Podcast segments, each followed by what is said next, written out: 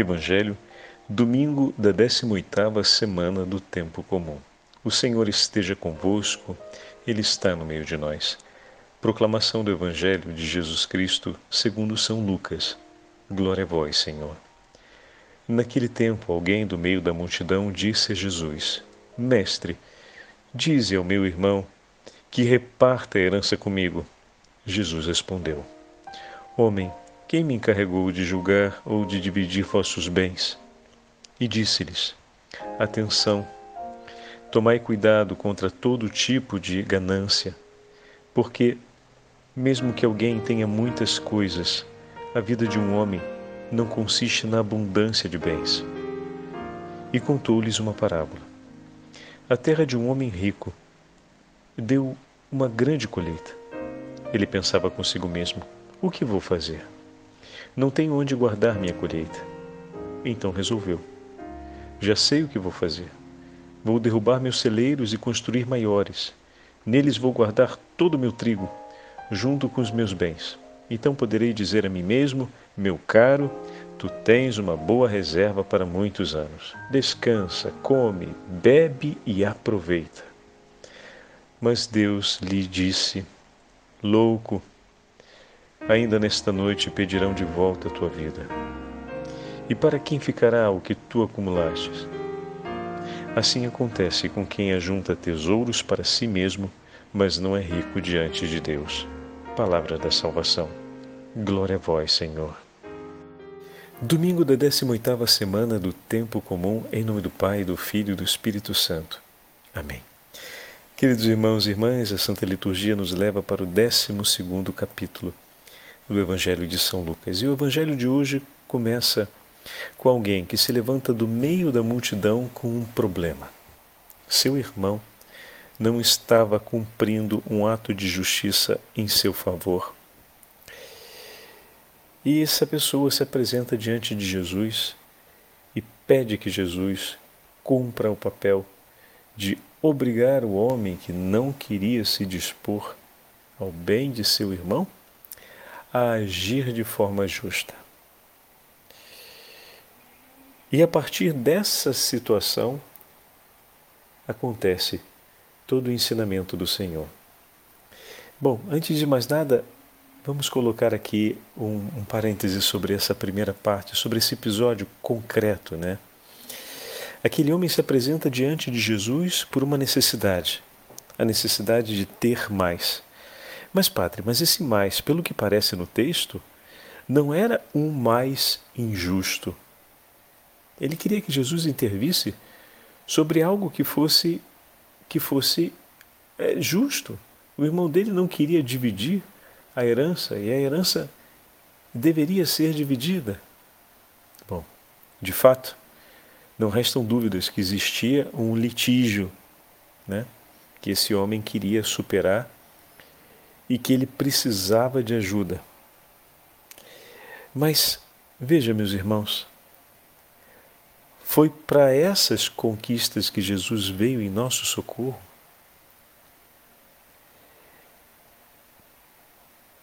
Não que não seja importante a necessidade daquele homem, mas aproximar-se do Mestre e impor a Ele que cumpra isso em seu favor, né? Senhor, diga ao meu irmão que faça assim. Ele vai até Jesus e quase que intima Jesus a tomar uma atitude, tomar o seu partido naquele litígio. Ele não pede a justiça entre as partes. Ele pede que o Senhor venha fazer justiça por ele. Mas, Padre Fábio, nos Salmos a gente não pede que o Senhor venha fazer justiça em nosso favor contra os nossos inimigos? Sim, é, é verdade, é verdade. Essa súplica nos Salmos ela é muito presente. Mas na oração dos Salmos, essa súplica pela justiça significa a intervenção de Deus para que nos livre da ameaça da morte. Não para que o Senhor venha para poder criar uma satisfação sobre essa vida presente, como se a conquista das coisas nessa vida fossem trazer para a gente a segurança. Conquistar a parte da herança era a segurança que aquele homem esperava. Conquistar parte da herança era o trabalho que ele tinha a fazer e que ele agora estava dando a Jesus. Conquistar parte daquela herança era o sucesso que ele ambicionava. Conquistar a parte da herança era a certeza de ter o seu nome agora seguro no tempo, de ter o seu futuro garantido. Na primeira leitura de hoje, a gente ouviu o livro do Eclesiastes, que nos fala a respeito das vaidades, e nós já ouvimos várias vezes né, essa expressão e usamos elas até popular, popularmente: vaidade das vaidades, tudo é vaidade. Bom, são três formas de vaidade que o livro do Eclesiastes nos ajuda a compreender. A primeira é sobre a esterilidade do esforço humano. Mas o que significa três formas de vaidade? Significa dizer em, em que coisa eu confio, em quem eu confio. Então, quem confia, por exemplo, na força do seu trabalho, como a conquista da vida, quem confia em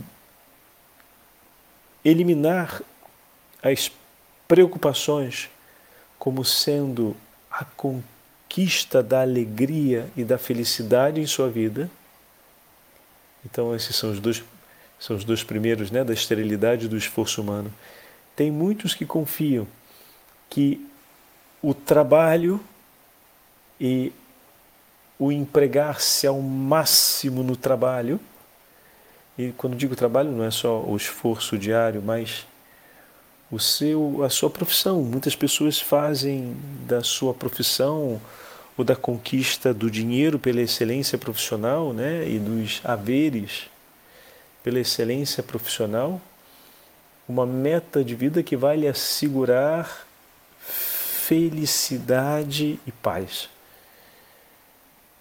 Outros acreditam que a superação das preocupações, e enquanto houver uma preocupação, então não que me tire o sono, não haverá paz, não haverá felicidade e se empenham a eliminar, quase exorcizar as preocupações da vida. E para essa realidade se aplica a primeira forma de vaidade, que é a esterilidade do esforço humano, como fala o Eclesiastes, porque é impressionante como é que depois de todo o esforço tudo pode acabar rapidinho, né? Tanto esforço para superar as preocupações e aparece uma nova. E bom, se eu acredito que a superação das preocupações vai ser a conquista da minha paz e da minha felicidade, lascou-se. E quantos trabalham e se dão conta depois que, pela grande conquista que fizeram por meio do esforço de trabalho, aumentaram de tal forma o status de vida que agora se sentem reféns e escravos do próprio status que criaram e precisam manter aquele fluxo de vida para poder viver aquele status e que vai cada vez mais comprometendo as decisões interiores de maneira que termina muitas vezes ficando sozinho ou então deixando para trás as pessoas que ama, mas que não pensam e não admiram as mesmas coisas como ele pensa e admira. Quantos, hein, meus irmãos? Quantos? Quantos? E que esterilidade do esforço humano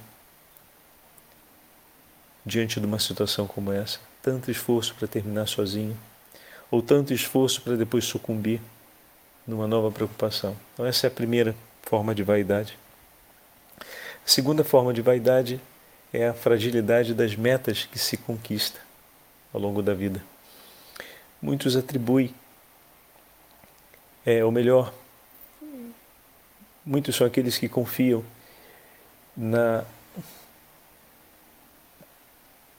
conquista do sucesso e na conquista de metas como sendo a forma de alcançar a paz e alcançar a felicidade. E fazem um plano de carreira e muitas vezes se aplicam com afinco aquele plano de carreira e isso se torna tão central, uma ambição tão grande na vida, conquistar aquela meta de sucesso, que muitas vezes chega lá, mas não encontra a paz e não encontra a felicidade como esperava, porque se dá conta que um outro chegou junto com ele de uma forma mais rápida ou mais fácil ou promovido por terceiros e ali nasce uma raiva, uma um tipo de inveja, uma atitude de desgosto, descontentamento, que acaba não gerando em absoluto paz alguma e felicidade alguma. Por quê? Porque criou-se que o centro da minha vida era conquistar aquilo dali. E muitas vezes, sem falar, né, né nas vezes em que para se conquistar às vezes um plano de carreira, se rompe muitas amizades, se fere muitas pessoas, até se pisa em tantas outras e se vale de outras ou do dano de outras para se conseguir uma posição melhor. A fragilidade das metas que se conquista, que com tanta fragilidade, como diz a expressão, né? podem desmoronar. A outra vaidade, é importante que a gente entenda, repito, que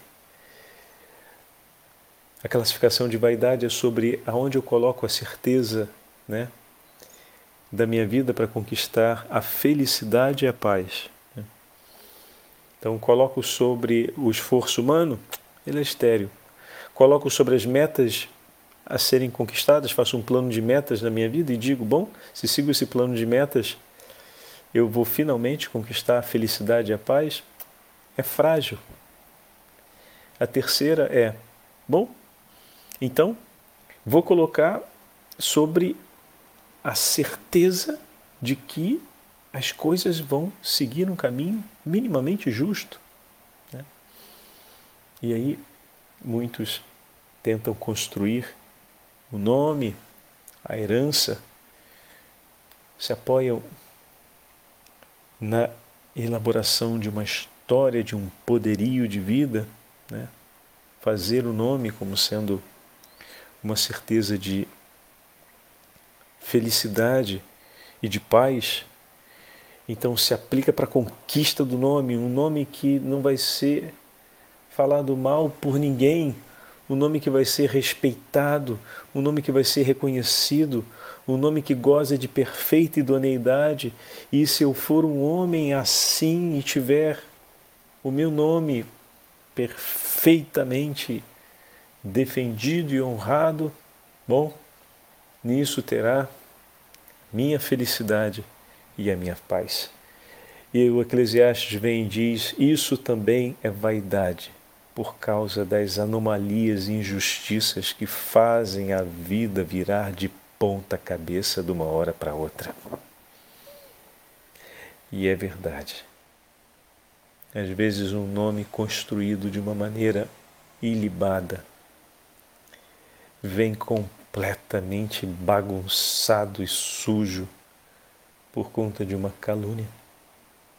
Ou então, na virada da geração, quando vêm os filhos, aquele nome todo desmorona. Ou por um momento de dificuldade, eis que tudo aquilo que até agora tinha sido bem firme e estável se perturba por uma mancha, por uma falta. Também as anomalias as injustiças que estão na vida fazem com que ela vire de ponta cabeça e viver para dizer que a minha felicidade e a minha paz está na construção de um nome forte, também é vaidade. Poxa, Padre Fábio, desse jeito não sobrou nada, né? Então, é importante que tenhamos aqui clareza que o Eclesiastes fala sobre colocar a segurança da nossa vida sobre isso. Procurar viver uma vida com dignidade e ter um nome que seja digno pelos valores da honestidade, da verdade, da justiça, da lealdade, merece ser vivido por você. Porém, a centralidade da sua vida, como o Senhor vai ensinar no Evangelho de hoje, e como nós podemos recolher da carta de São Paulo aos Colossenses, está em ter uma vida que você a vive em Deus, em Cristo, na palavra do Senhor. Ter uma vida cuja centralidade é seguir Cristo. Porque pode chegar um tempo que, para continuar defendendo a sua imagem e o seu nome, você precise negar o Evangelho. E aí? Como é que vai ser? O que vai vir primeiro? O que está no centro da sua vida? Defender seu nome ou defender Cristo? Da mesma forma, quando a gente fala a respeito do sucesso das conquistas, claro que a gente precisa estabelecer metas que nos ajudem a, a construir o nosso horizonte. A gente estuda para buscar um trabalho melhor, a gente namora, noiva com, um retidão, com retidão, buscando viver aquilo que ensina o Evangelho para poder consolidar o início de um matrimônio que seja seguro por ser, desde o começo, estabelecido nos valores do Evangelho para que seja forte desde a sua preparação até a sua aliança no sacramento? Ora, isso tudo é importante. A gente entra numa, numa, numa empresa e começa a trabalhar nessa empresa, é natural que a gente se, cole, se coloque ao lado dos companheiros e pela excelência do serviço e pela participação em comum com os demais colaboradores, a gente siga um plano de promoção e não está errado fazer isso, mas colocar como centralidade para a sua felicidade e a sua paz. Conquistar essas coisas pode ser um problema, porque quando conquistar um passo a mais na carreira significa criar uma armadilha contra o nome do teu colega, porque só pode ser promovido um e você aceita um facilitador dos seus superiores porque eles são mais interessados em você do que no outro, mas a única forma de você dar esse passo a mais é aceitando que se construa um demérito contra a pessoa do seu colega quem você não percebe, de quem você sabe que não há demérito algum, mas aquilo dali vai ser feito só para que seja você e não ele, porque você está mais simpático aos teus superiores e você, nesse momento, vai dizer o que? Sim ou não? Se trata aqui de defender a verdade, se trata aqui de fazer aquilo que nosso Senhor faria. Então, como um plano de metas, às vezes, pode, por exemplo, fazer a nossa vida desmoronar quando deixemos esse exemplo de lado, peguemos um outro. Quando eu chego naquele status, de repente, de uma, de uma, de uma empresa e a empresa fale, vem a falência e tem que fechar. E eu, naquele, naquela posição de diretoria, de repente me vejo demitido. É como se o mundo tivesse acabado, porque de uma hora para outra tudo vai ter que ser revisto desde os gastos mais simples até a estabilidade do próprio relacionamento familiar, vai ter que ser revisada. Estamos em uma situação de necessidade. E muito provavelmente um recomeço, se eu tiver, por exemplo, na casa dos 40 e poucos anos, 50, dificilmente vai ser sobre ao mesmo nível de antes da cessação desse dessa posição que eu tinha. E como é que vai ser esse recomeço? Então, esse é um outro exemplo que nos ajuda a perceber como às vezes a centralidade, né? ter a centralidade no Evangelho significa olhar para o Senhor e nesse momento abraçar não apenas a memória daquilo que o Senhor nos ensina, mas a confiança, o testemunho de fé que Ele nos deu até hoje, ensinando-nos a permanecer com Ele. E a terceira forma de vaidade que já falamos, que na verdade é a primeira, né? Estou agora falando de trás para frente, sobre a esterilidade do trabalho, um exemplo sobre isso, é aquele quando a gente constrói tanta coisa, ambiciona tanto as conquistas e no final, isso eu acho que ficou mais claro quando falamos no início, né? A gente se dá conta que ao longo desse caminho a gente foi perdendo do nosso lado as pessoas que a gente amava. Meu irmão minha irmã, isso é terrível. Terrível. E quantos foram os homens e mulheres e são ainda que escolhem correr atrás ou viver sem preocupações e terminam ou abandonando ou flagelando sistematicamente as pessoas que estão à volta e no fim da vida se dão conta que construíram uma vida de solidão e uma vida de distanciamento. Como é triste quando nós somos aqueles que fomos distanciados. Como é triste quando nós somos aquele que se distanciou de todos. Seja uma posição, seja outra, é sempre muito dolorosa. No Evangelho de hoje, o Senhor nos fala a respeito daquele homem que, na parábola, tem uma grande conquista, um grande sucesso. E ele pensa então em dar-se tanto trabalho. Aqui a gente vai ver as três vaidades acontecendo. Né? Ele teve um grande sucesso, uma meta foi alcançada.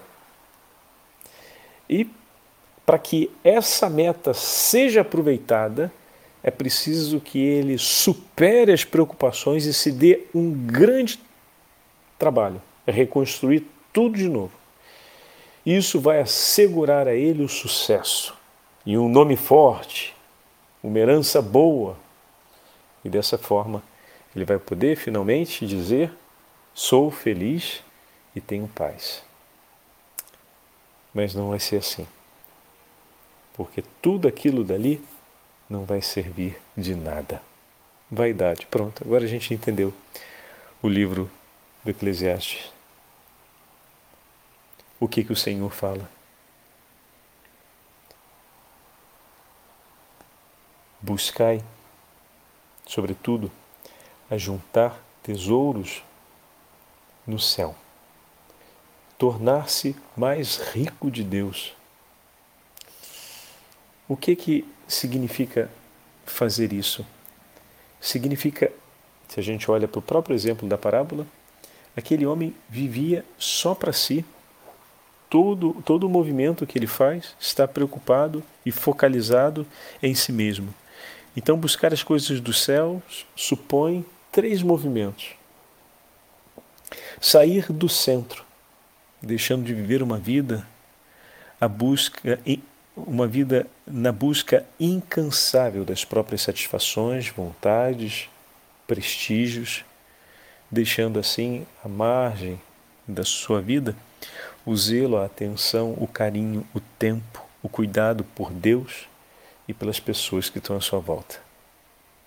O segundo passo para buscarmos as coisas do alto é viver segundo a verdade, colocando ao centro das decisões em nossa vida ao centro das escolhas que fazemos e práticas que admitimos aquilo que Jesus constantemente tem nos ensinado.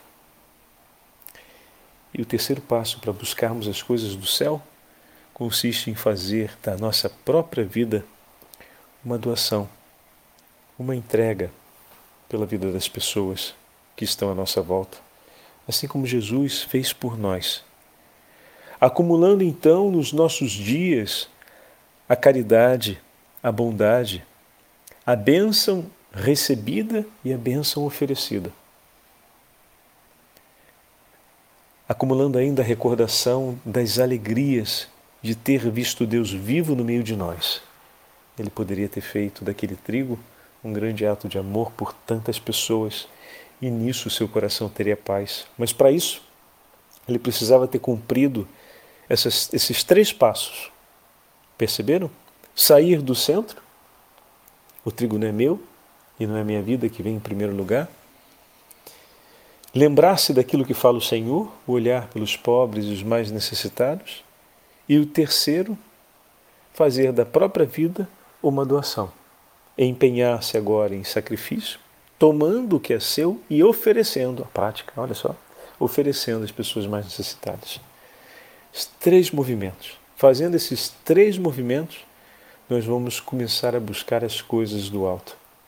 Que o Senhor nos abençoe para que não falte na nossa vida a clareza desses três movimentos a serem feitos. O Senhor esteja convosco, Ele está no meio de nós. Pela intercessão de Santo Inácio de Loyola e da Beatíssima Virgem Maria, abençoe-vos o Deus Todo-Poderoso, Pai, Filho e Espírito Santo. Amém. Hoje estamos enviando ainda uma imagem que fala a respeito da preparação para o perdão de Assis, que vai acontecer entre o dia 1 e o dia 2 de agosto. Uma grande graça que São Francisco de Assis conquistou para todos nós. Deem uma olhada no pôster de hoje e amanhã falaremos um pouco mais sobre isso. Fiquem com Deus.